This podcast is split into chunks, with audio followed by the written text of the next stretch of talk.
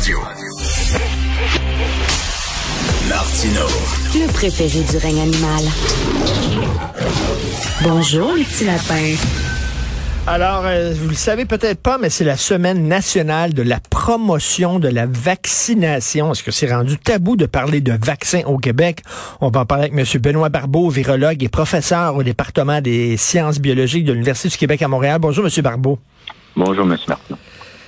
Est-ce que c'est une impression personnelle? Est-ce que vous la partagez? Mais il me semble que le discours anti-vaccin a le vent dans les voiles et pas seulement ici. C'est la même chose aux États-Unis, c'est la même chose en France, un peu partout finalement, M. Barbeau. Ben, en fait, je crois que la meilleure indication, c'est euh, la, la, nouvelle que l'UNICEF a lancée, ou plutôt la, l'alerte que l'UNICEF a lancée un peu là, euh, à, travers le monde, dans le sens que vous avez une augmentation de l'hésitation euh, par rapport euh, des parents à, faire vacciner leur enfant. Alors, on voit un pourcentage plus élevé de parents qui hésitent.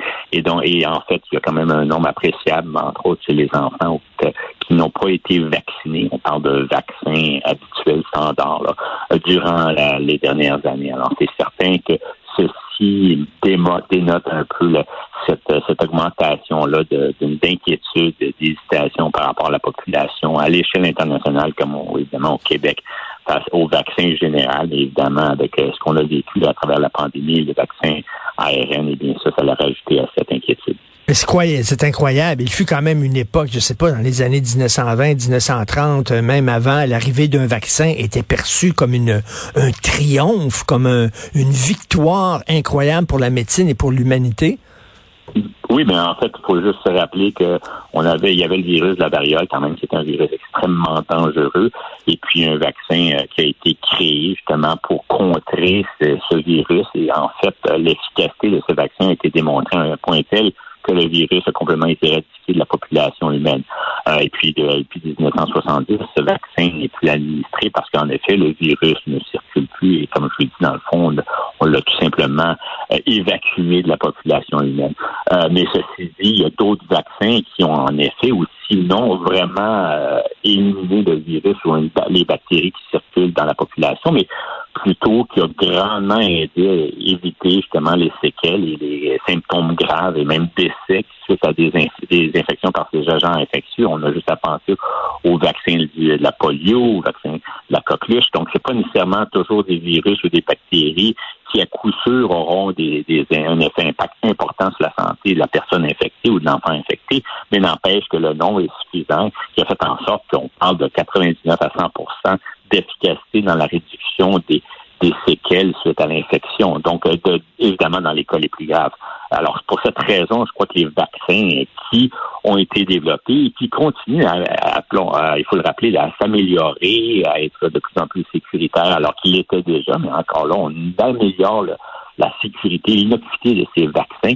Et bien, on, doit rappeler aux parents, parce que je crois que l'UNICEF voulait envoyer un message plus particulièrement face à la vaccination des enfants, rappeler aux parents que ces vaccins-là ont fait leur preuve et demeurent encore sécuritaires. Il faut aussi rappeler que le vaccin ARN actuel demeure sécuritaire également. C'est sûr qu'on a des séquelles, qu'on apprend beaucoup, ben, mais n'empêche qu'on a quand même euh, un vaccin qui est sécuritaire. Puis ceux qui ont précédé celui-là aussi ont fait leur preuve.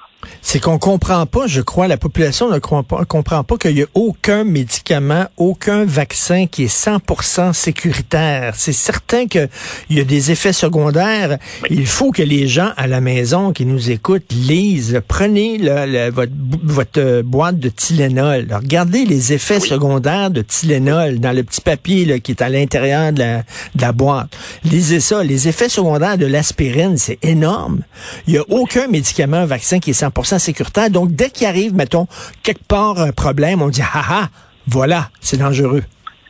Oui, en effet, c'est important de le souligner parce que si jamais à un moment donné vous entendez parler d'un médicament miracle ou que ou ce soit un vaccin qui et que les, la compagnie, l'entreprise qui, a développé ce, médicament, cette entreprise ou ce vaccin, il clame qu'il n'y a aucun effet secondaire possible. Moi, je pense que vous devriez être quand même très inquiet. Mais Comme oui. vous l'avez mentionné, il y a toujours une possibilité, et c'est toujours en fonction de, de certains antécédents médicaux. ce c'est pas toujours le cas, mais c'est, pardon, j'aurais dit, mais c'est souvent par rapport à certains antécédents médicaux. Donc, on apprend aussi lorsque les vaccins ont été éprouvés, ont été testés, ont été démontrés par les différentes phases cliniques qu'ils sont efficaces, mais aussi que sur, euh, sur plusieurs milliers de personnes, on n'a pas noté d'effets négatifs ou d'effets adverses importants.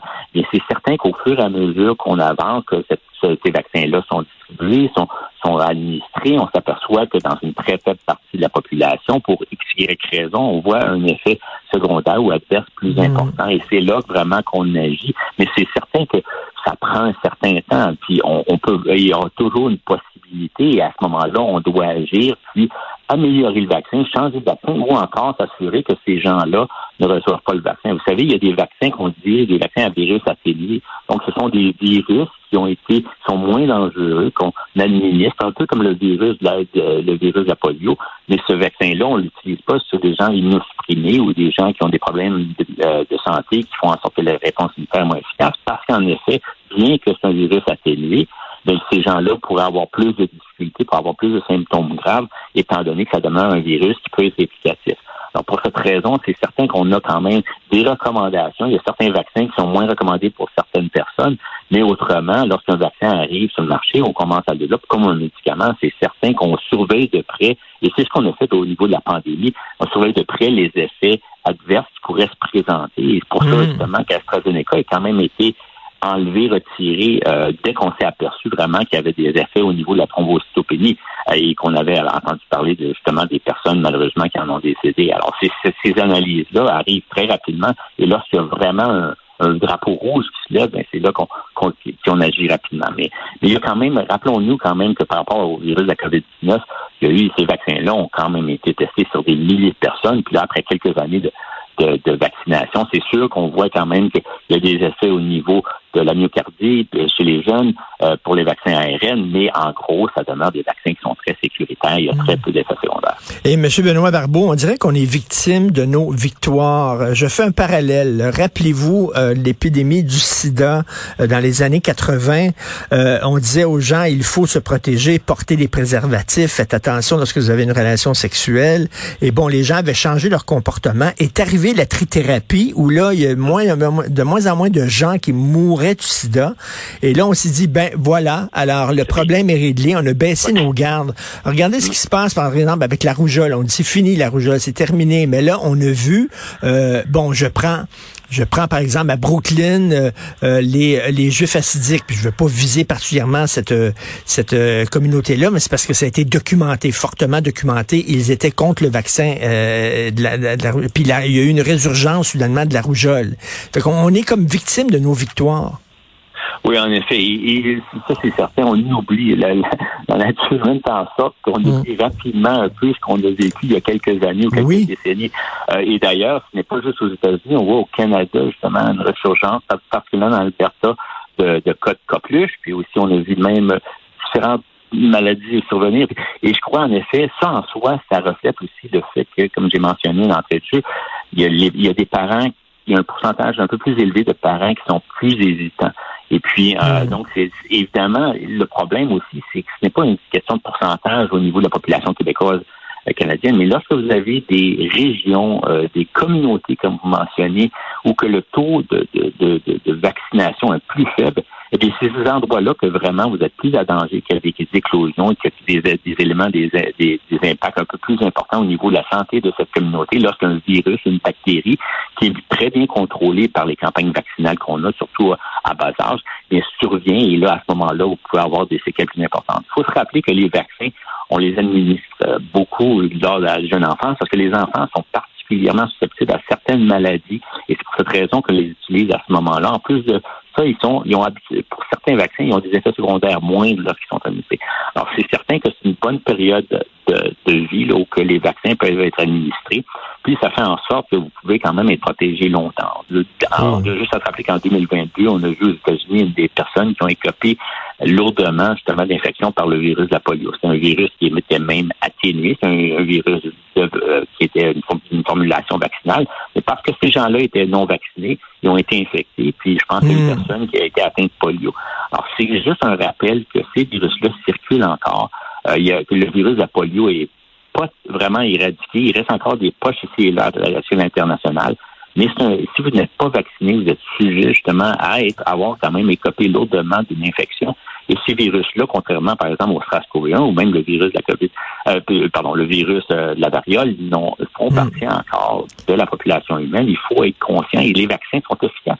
Et en terminant, se faire vacciner, c'est un geste de solidarité sociale aussi. Moi, pendant la crise de la COVID, vers la fin, je me suis obstiné euh, avec quelqu'un qui était pas vacciné en disant, ben, de toute façon, je n'ai pas besoin de me faire vacciner. De toute façon, euh, ça s'en va, c'est parti. Puis là, je disais, oui, mais si ça s'en va, c'est parce qu'il y a plein de gens qui se sont fait vacciner et euh, il, il, pleut. Toi, tu veux pas t'acheter de parapluie, mais tu es bien content, par contre, que moi, je me suis acheté un parapluie puis que je le tienne au-dessus de ta tête.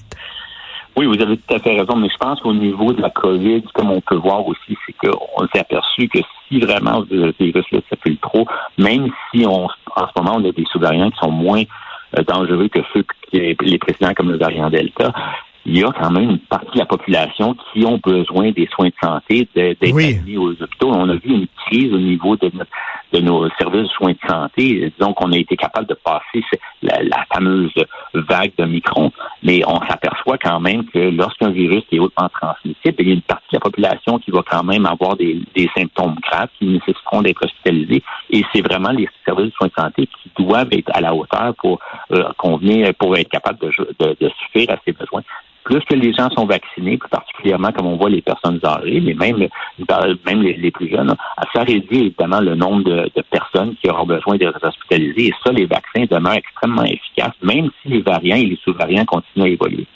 Merci euh, beaucoup. Donc, on le rappelle, hein, c'est la semaine nationale de promotion de la vaccination. Merci pour ces éclaircissements, M. Benoît Barbeau, virologue, professeur au département des sciences biologiques de l'Université du Québec à Montréal. Bonne journée. Merci. Avec plaisir. Bonne journée.